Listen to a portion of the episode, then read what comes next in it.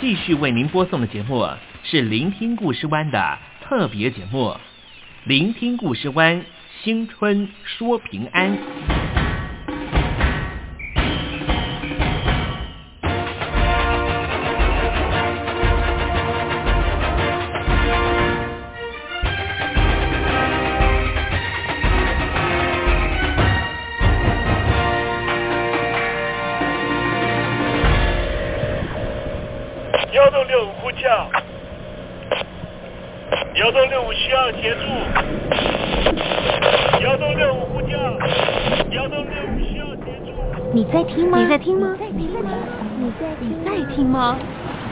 人生如航行，去与返，载满多少故事？你要睡上下铺吗？后面这个地方。如果吵得太累的话，三天都没有洗澡，真的很累，地上就躺着就睡了。我有看到我父母亲，我现在是要去看父母亲的状况。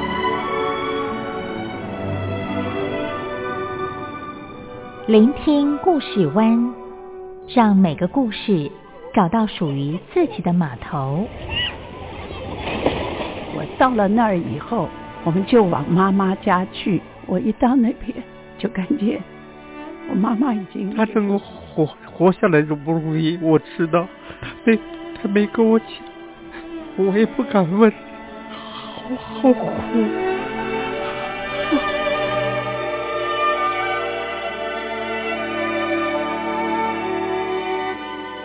聆听故事湾，聆听故事湾。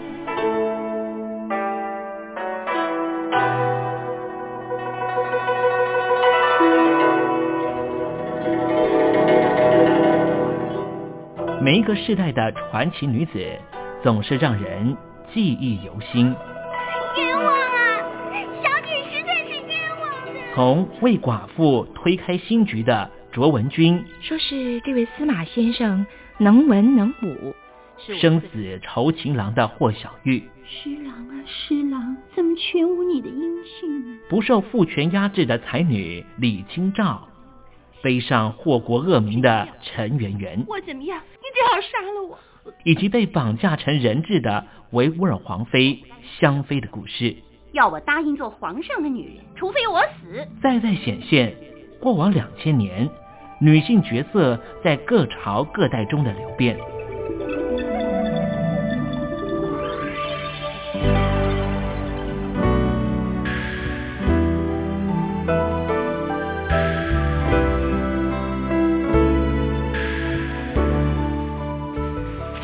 爆竹声中除旧岁，一年之始。我们从头认识传奇女子，也寻找当代女子的全新定位。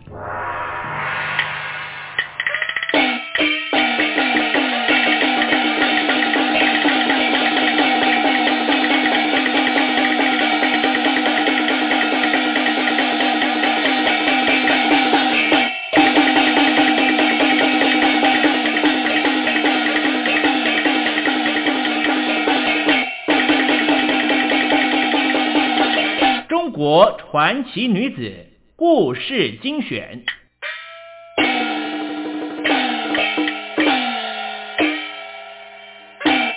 清风明月，李清照。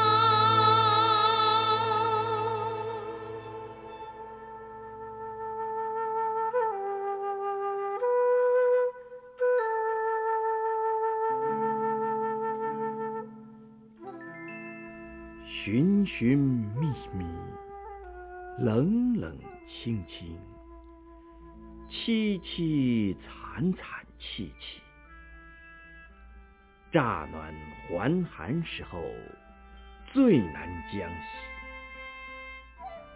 三杯两盏淡酒，怎敌他晚来风急？雁过也，正伤心，却是旧时相识。满地黄花堆积，憔悴损，如今谁堪折？守着窗儿，独自怎生得黑？梧桐更兼细雨，到黄昏点点滴滴。这次第，怎一个愁字了得！唉，真乃千古独不知绝妙好词也。才女。那难道会是素玉祠的主人易安居士？正是他，李清照的画像啊！可否瞻仰一下？当然了，正是要让你一开眼界。哈哈。哎呀，嗯，这幅写真是宋朝政和四年，李清照三十一岁的时候，在青州家中画的。李公，请看，嗯，连这幅画上的题词，哎，都是她丈夫赵明诚的手笔呢。嗯，不错不错，哎，真是青姿妙目，照人肝胆呐！不愧是一代才女，好，好啊！哎呀，好是好啊，就可惜有点白璧为瑕。美中不足啊！张公为何出此不逊之言？难道你对易安居士还有什么挑剔吗？小弟不是挑剔啊，乃是惋惜呀！惋惜什么？惋惜他不该晚节不保，改嫁匪人呢？有道是饿死事小，失节事大。这都是当时嫉妒他的人造的谣言，重伤他。李清照哪里有改嫁这回事？千万不可相信。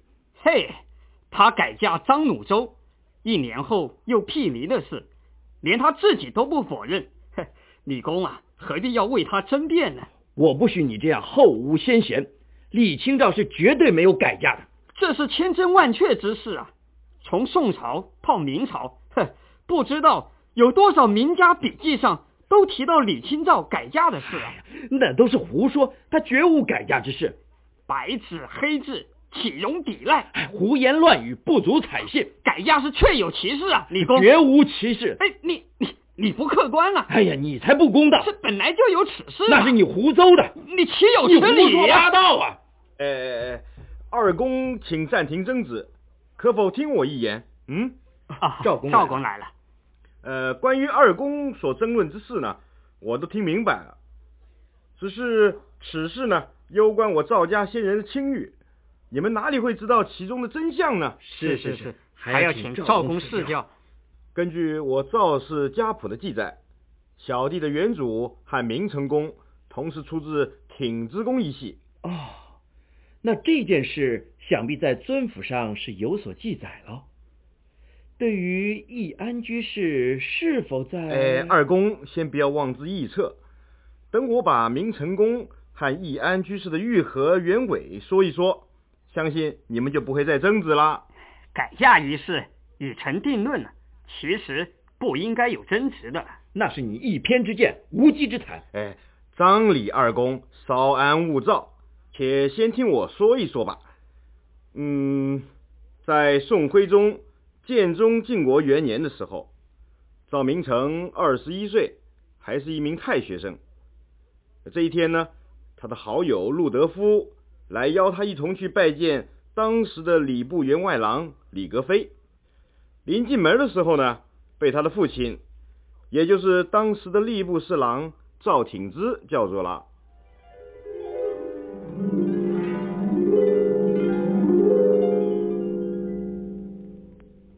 成啊，爹，赵伯父，我邀明成兄陪我去看一位老师。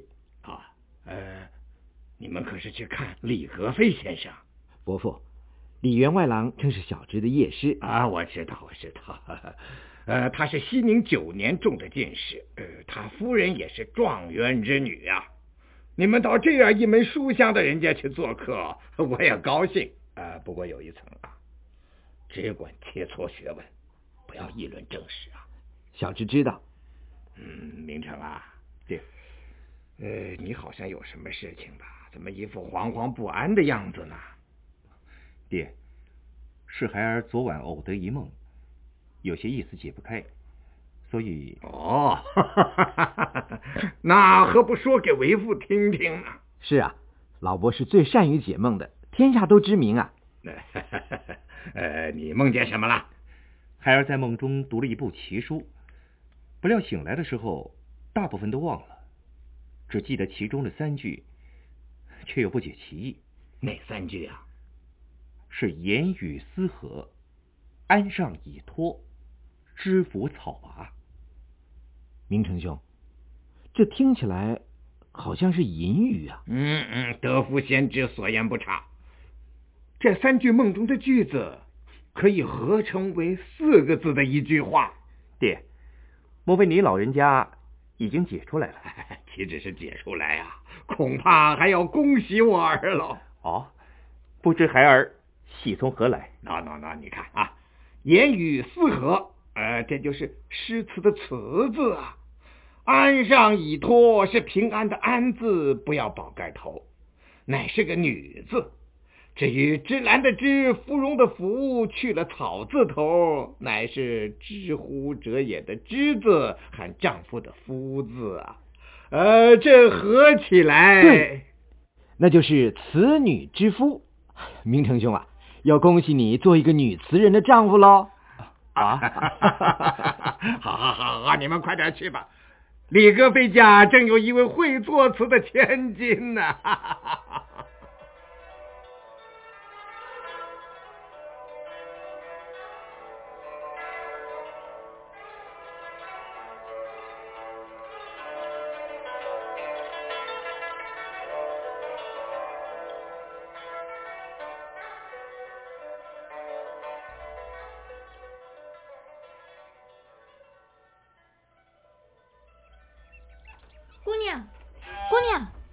在这儿打秋千了，有人来了。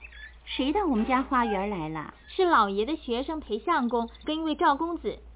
哎呀，姑娘，您的衣服都湿了耶！香儿，快扶我下来。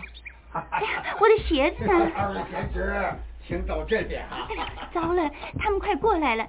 香儿，我们快避到梅林那边去。快呀！姑娘，你的金钗跑掉了，帮我捡起来嘛！快嘛！哦，老爷。啊，小儿啊，你家小姐呢？她，她，哦哦，她在那边摘梅子呢。哦，没你的事，你去吧啊。是。这倒不是老夫一定要议论政事，实在是像蔡京这样的佞幸之徒，居然会权倾天下，这个绝非是朝廷与黎民之福啊。伯父所言极是。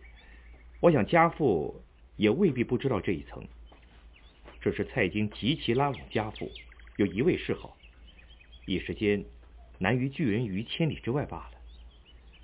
自古熏油不同气，小侄以为家父终究不会与此人为伍的。嗯，贤侄见识非凡，可喜可喜啊！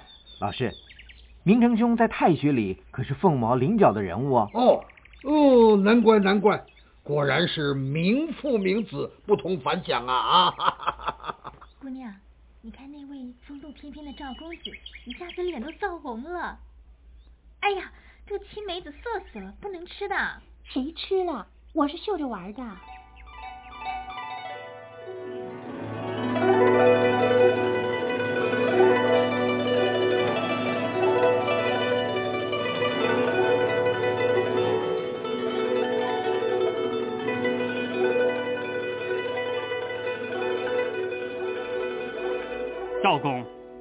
赵公，想必这就是李清照第一次看到赵明诚的情景吧？嗯，也许吧。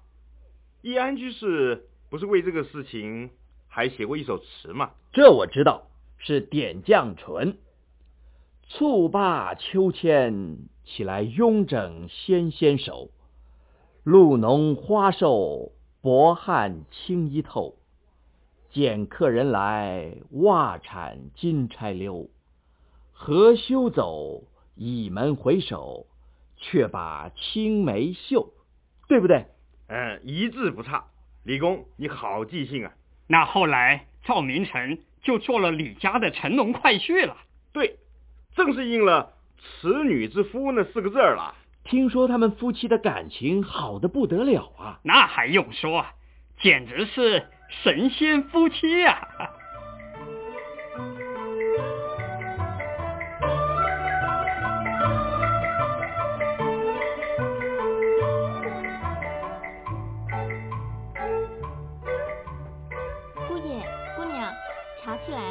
最好的碧螺春。好极了。有劳了，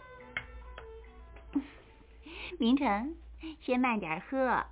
你还没说出来，下面是哪几句呢？啊，说不出来就不许喝。是啊，咱们约法三章好的。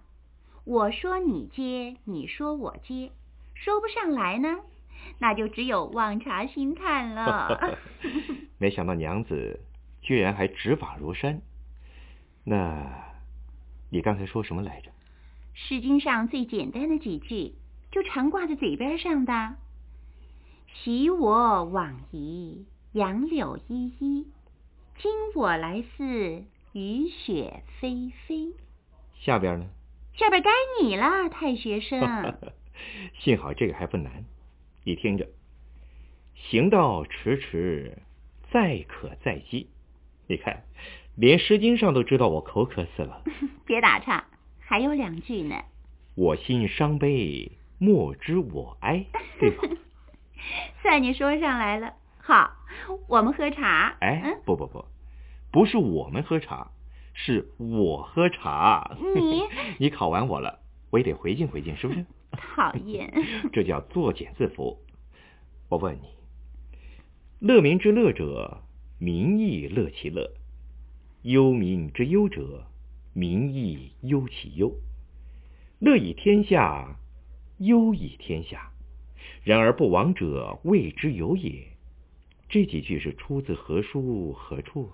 啊，这个这个茶恐怕娘子你喝不成了吧？哎，笑儿，你笑什么？姑爷，你怎么出这么浅的题目考我们姑娘啊？你太小看人了，像这样的题目啊，连我都难不住。笑儿。哦，我只听说郑康成家有通诗的婢子，没想到我家娘子也有这样高明的丫鬟。嗯，真是强将手下无弱兵。你听他乱说，他知道什么？哎，奴婢怎么不知道？姑爷刚才说的那几句是《孟子》里边见梁惠王的下篇，姑娘不是教我背过的吗？好好好，我真是有眼不识泰山呢。我不是泰山。我们老爷才是姑爷的泰山，岳母就叫太水。好了，萧儿，别没规矩了，你去忙吧。明成，你还要考我吗？啊，呃，北泥桃木，西楼朝秋，华石碧野，熟记盈愁？啊，随性美而非故土兮，曾何足以少留？这是王仲宣的《登楼赋》。那朝夕于蓝田，细饮守瑶池，沿江海而游泽。因银罗而见霁，这是鲍明远的《五鹤赋》。明月照高楼，流光正徘徊。上有愁思妇，悲叹有余哀。好嘛，你把曹子建都请出来了。落霞与孤鹜齐飞，秋水共长天一色。绿蚁新醅酒，江泥小火炉。晚来天欲雪，能饮一中无？能，我就饮这一杯吧。我渴死了。不行，你没考倒我，不许喝，我不准你赖皮。哎，不成不成不成，我一定要喝。我喉咙里啊都冒烟了。着了火也不行啊！你把茶杯放下。让我喝了吧。赢了再喝，杯子给我嘛。哎，你娘子腹刺这么渊博，我怎么能赢呢？拿来呀！哎，茶洒了。哎呦，你瞧，把人家衣服都泼湿了，裙子上都是茶的颜色，怎么办嘛？这，我不管，我要你赔。好好好，我赔，我赔一件全新的。好，赔一件全新的。真的哦，那就罚你把那天我们逛大相国寺的时候。我说那家成衣铺子里有一件啊苏绣的衫裙，颜色好雅致的，把它买回来。遵命。本来那天我就要买的，后来因为买多了字画，钱就不够了。明成，嗯，no，呃，这杯茶是你的。我的喉咙没冒烟儿，先给你救救火吧。啊。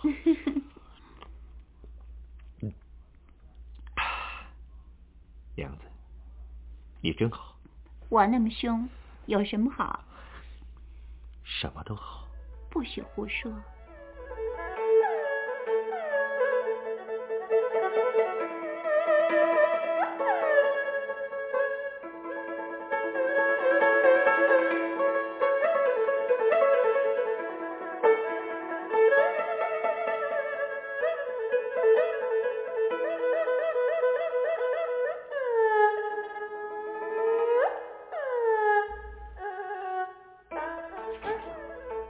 姐，姑爷真的要赔您一件新衣服啊！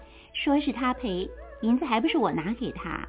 他们太学生的月费才几个钱，他又喜欢收藏一些金石文物，那些都是很费钱的。今儿十五，姑爷要放学回来，怎么还没有到家呢？也许是到大相国寺去逛旧货店了吧。哎，姑爷回来了，呵，手上大包小包的，我来帮忙。小心点，都是古物。娘子。我今儿可是满载而归，你快来看看，你一定比我还要喜欢的。啊啊！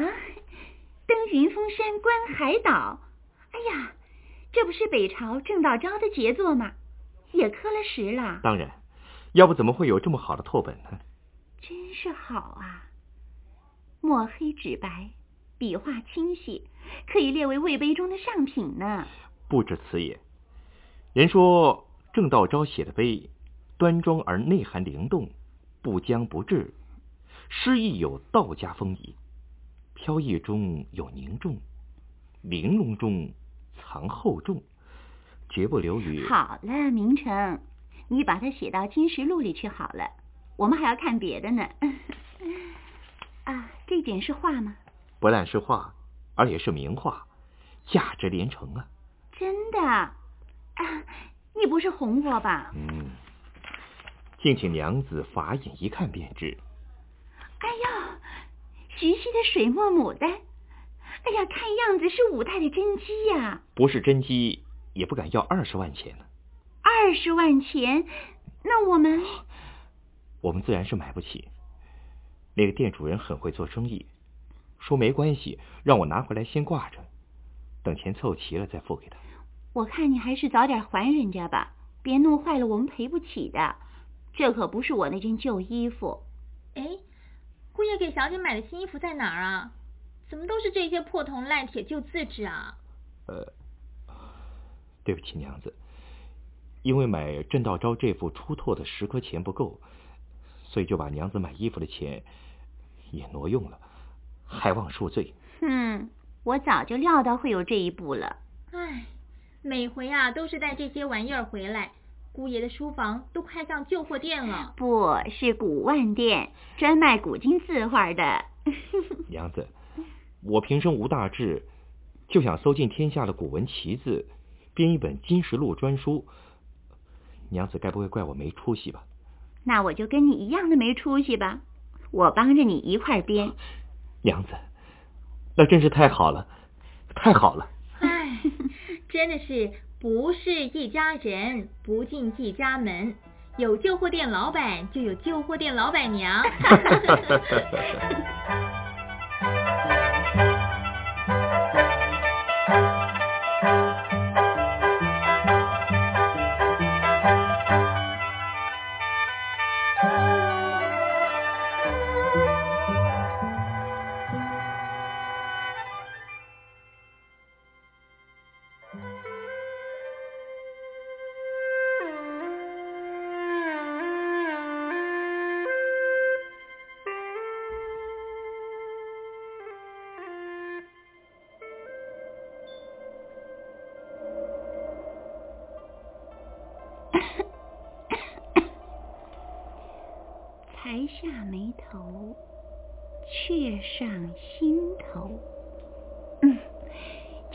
稿吧。嗯，谁？是我，小姐。怎么这么晚了还在书房里啊？明成他明天又要去游学了，恐怕要好几个月才能回来呢，所以我就写一首词送给他。哎，我看看。哎呀，不要，没有关系啦。你不是常说要先睹为快吗？真有意思，是写在手绢上的，好让姑爷随时看到耶。一剪梅，红藕春残欲逊秋。轻解罗裳，独上兰舟。云中谁寄锦书来？雁字回时，月满西楼。花自飘零水自流，一种相思，两处闲愁。此情无计可消除，才下眉头，却上心头。你又懂了？哎，我怎么不懂？花自飘零水自流。花就是您，水就是姑爷。你对他那么好，我要是姑爷啊，就不去游什么学了。小声点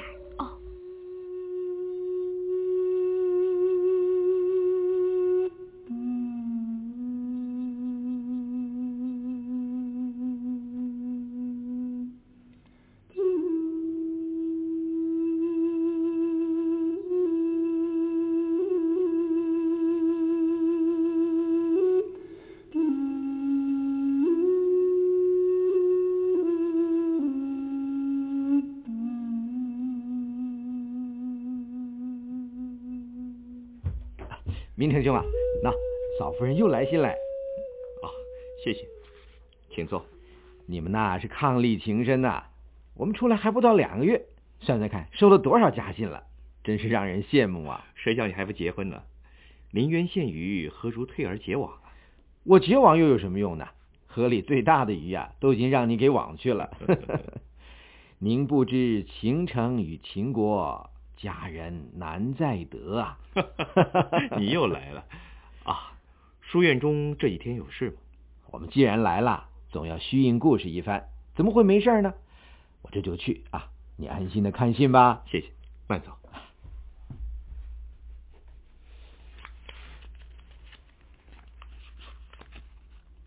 这是重阳节那天写的。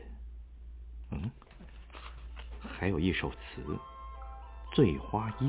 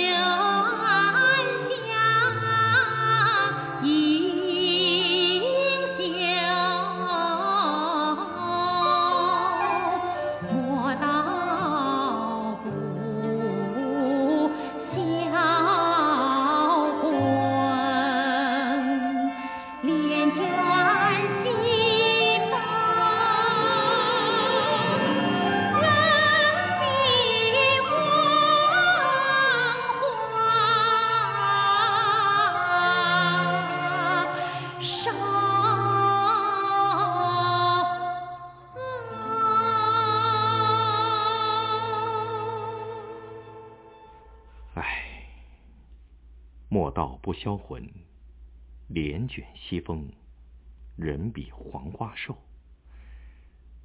真是极景生情，妙手偶得。真亏他是怎么写出来的？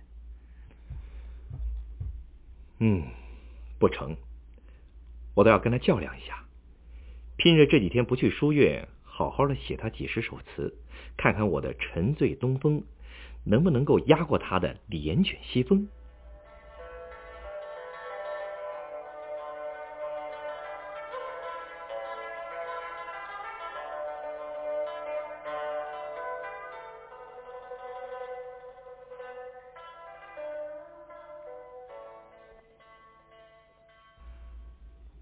把清照这首词也抄他一遍，放在我的词稿一块儿，看看陆德夫的眼力如何。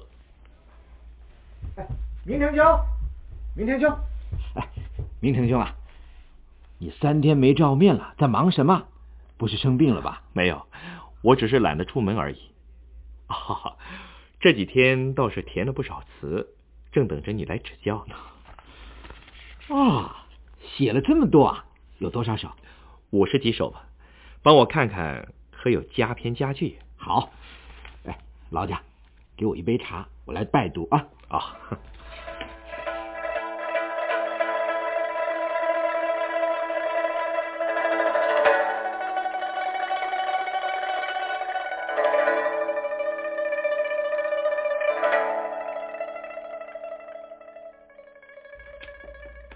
怎么，都看了没有，德福？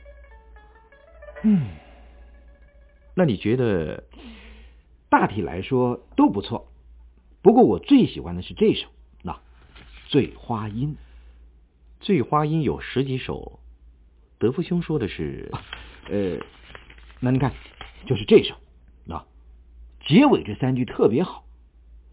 莫道不销魂，帘卷西风，人比黄花瘦。明成兄啊。就凭这三句词，就可以在词林千古独步。明成兄，恭喜恭喜啊！干嘛长吁短叹的？我在向你道喜。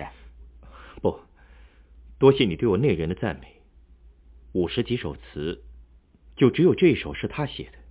什么？这首《醉花阴》果然是清照写的？我说呢。你怎么会？哈哈哈哈哈！哈哈哈！妙，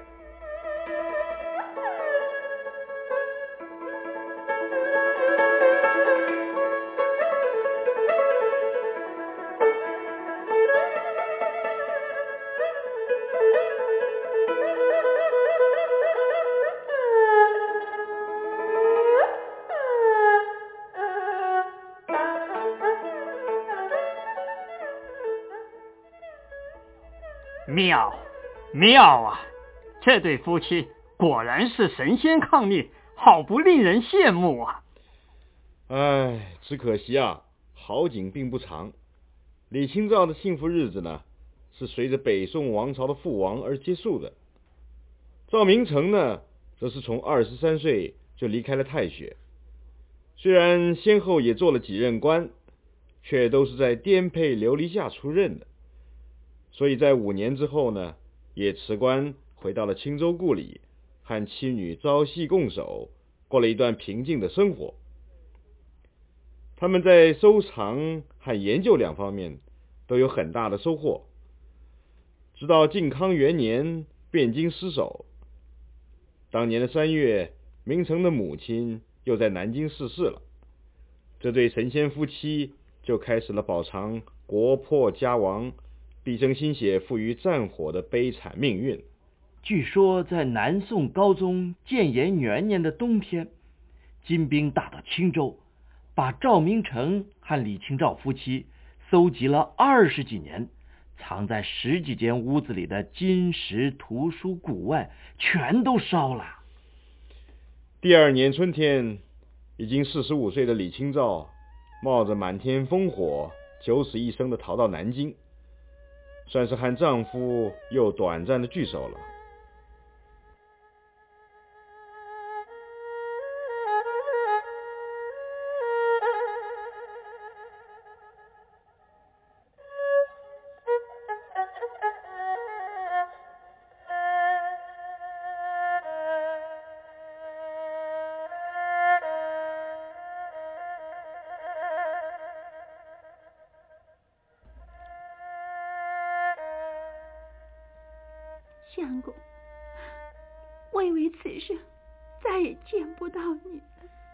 夫人，这回真是苦了你了。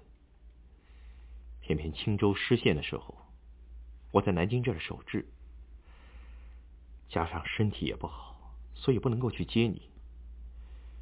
半年多一点消息也没有，真是把人都急坏了。现在总算看到夫人，这颗心才放下来。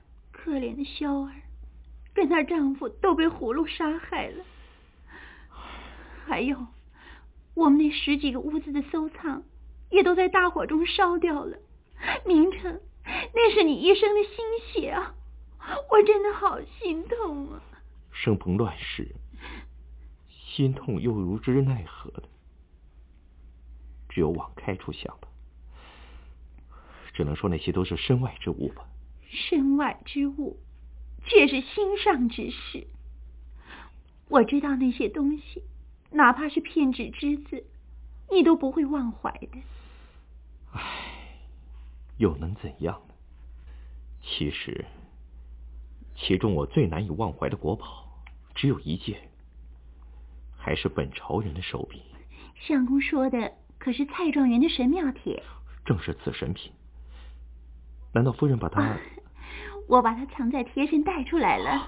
那夫人，我知道相公对于蔡襄的这幅字真如拱璧，所以是冒着险从火中抢救出来的。幸好他总算没有受到伤害。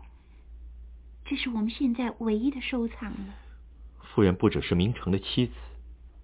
更是明成的知己，在那样生死一线的关头，居然还念到明成的所爱，这这真是我不知道该如何来报答夫人的恩情。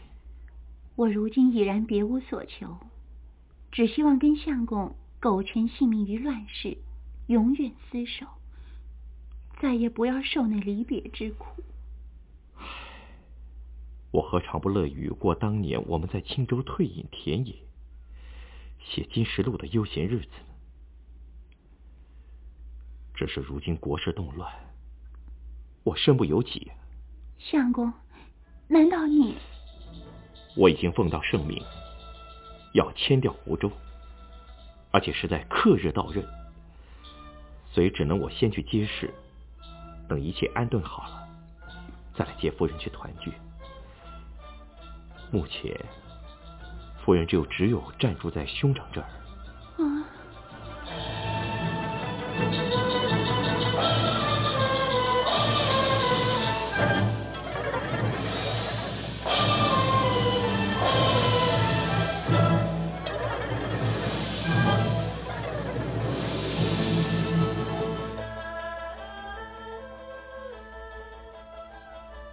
后的日子，虽然还是兵荒马乱。会少离多，可是这一对热爱收集研究华夏文物的艺术知己，仍然不断的为整理金石刻瓷、考证续跋而努力。直到建炎三年的夏天，四十九岁的赵明诚因为奔波劳累而中暑，引发了疟疾，又在南京病倒了。这个时候，居住在安徽贵池的李清照听到了消息。不顾一切的日夜赶路，可是到南京见到她丈夫的时候，她已经是奄奄一息了。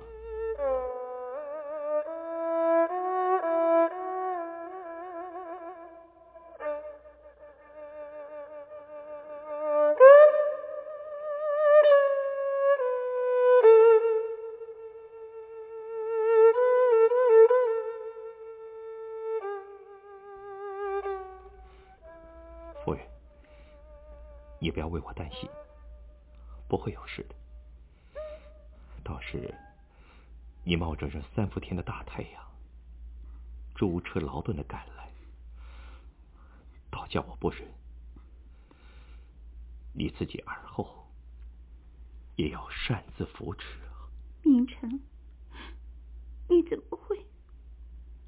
六月十三，你离开贵池的时候还是好好的人。怎么不到两个月的功夫，就就变成这样的病骨之离了？夫人，你不要难过，生死有命，岂能尽如人意？过儿大限要来，我只有两件心事放不下，夫人自然是知道的。知道，知道，你尽管放心，我会好好的活着。我也会好好照管你喜欢的那些金石文化，还有碑帖字画。好极了。还有，我在《金石录》里许多没提到的事物，也要夫人。我会继续做下去。还有两万卷书，两千卷史刻，一定会让《金石录》更充实起来的。你放心吧，夫人的才华、见识，都是我信不得过的人。《金石录》中，倘有不妥不道之处，你尽管大力的为我改正吧。凌晨，凌晨，如今的局势越发的动荡不安了。南京城内都在传说，金兵就要渡江了。倘若真的乱起来，我们收集的那些文物，不晓得要怎么样才能够。倘有风声，就跟大家一块去避难吧。不得已的时候，那些身外之物，只有丢弃了。只是宋氏宗器。还三十卷《金石录》手稿，无论如何都要保存下来，知道吗？我会尽一切的力量，保存好这些前人留下来的心血结晶。万一我的力量不行，那就照你以前说过的办法，把它完全的奉献给朝廷，好吗？古圣先贤之所宜，我们后人无论是官家、庶人，都应该珍惜的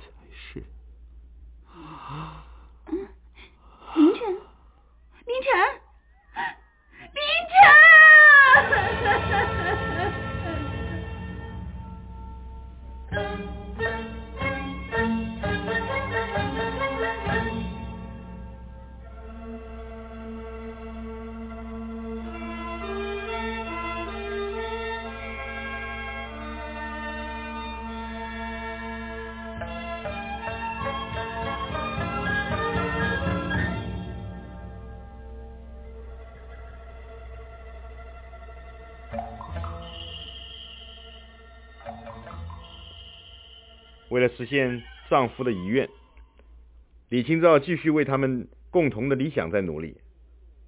《金石录》书成之时呢，他还写了《金石录后续》这部书，对中国历代的文物做了许多的考证、校订的艰巨工作，是流传到今的一部学术巨著，贡献是非常大的。那在其他方面呢？呃，在其他方面呢，他也写了许多的文章，许多诗。在宋朝就出版过《礼义安集》十二卷，可惜如今都失传了。现在我们只能看到他一部分的诗文，还不到一百首的词，而且他是以词享誉于后世的。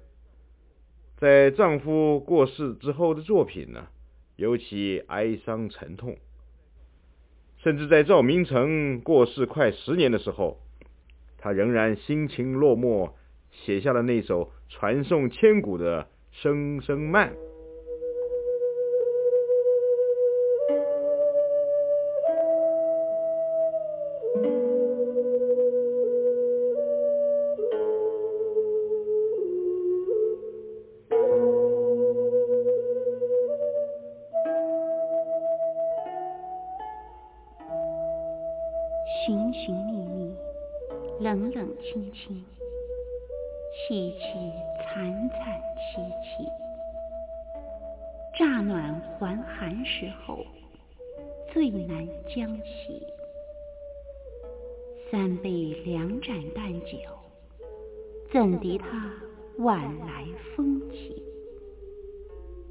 言过也，正伤心，却是旧时相识。满地黄花堆积，憔悴损，如今谁堪摘？守着窗儿，独自怎生得黑？梧桐更兼细雨，到黄昏，点点滴滴。这次第，怎一个愁字？了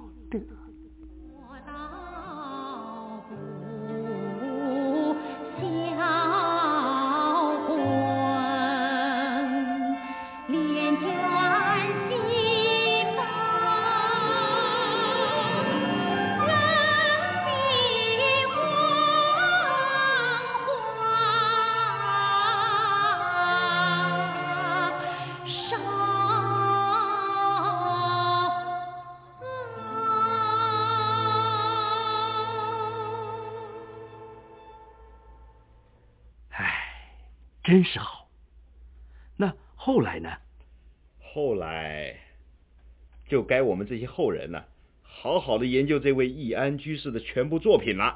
我不是说这些，我是说他后来有没有再嫁人，对不对？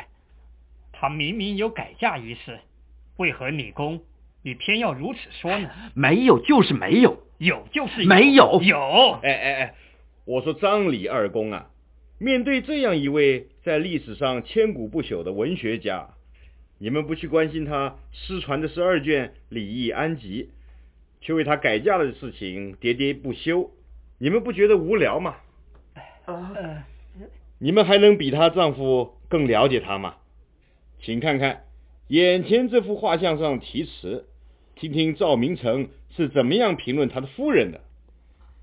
清丽其词。端庄其品，归去来兮，真堪写也。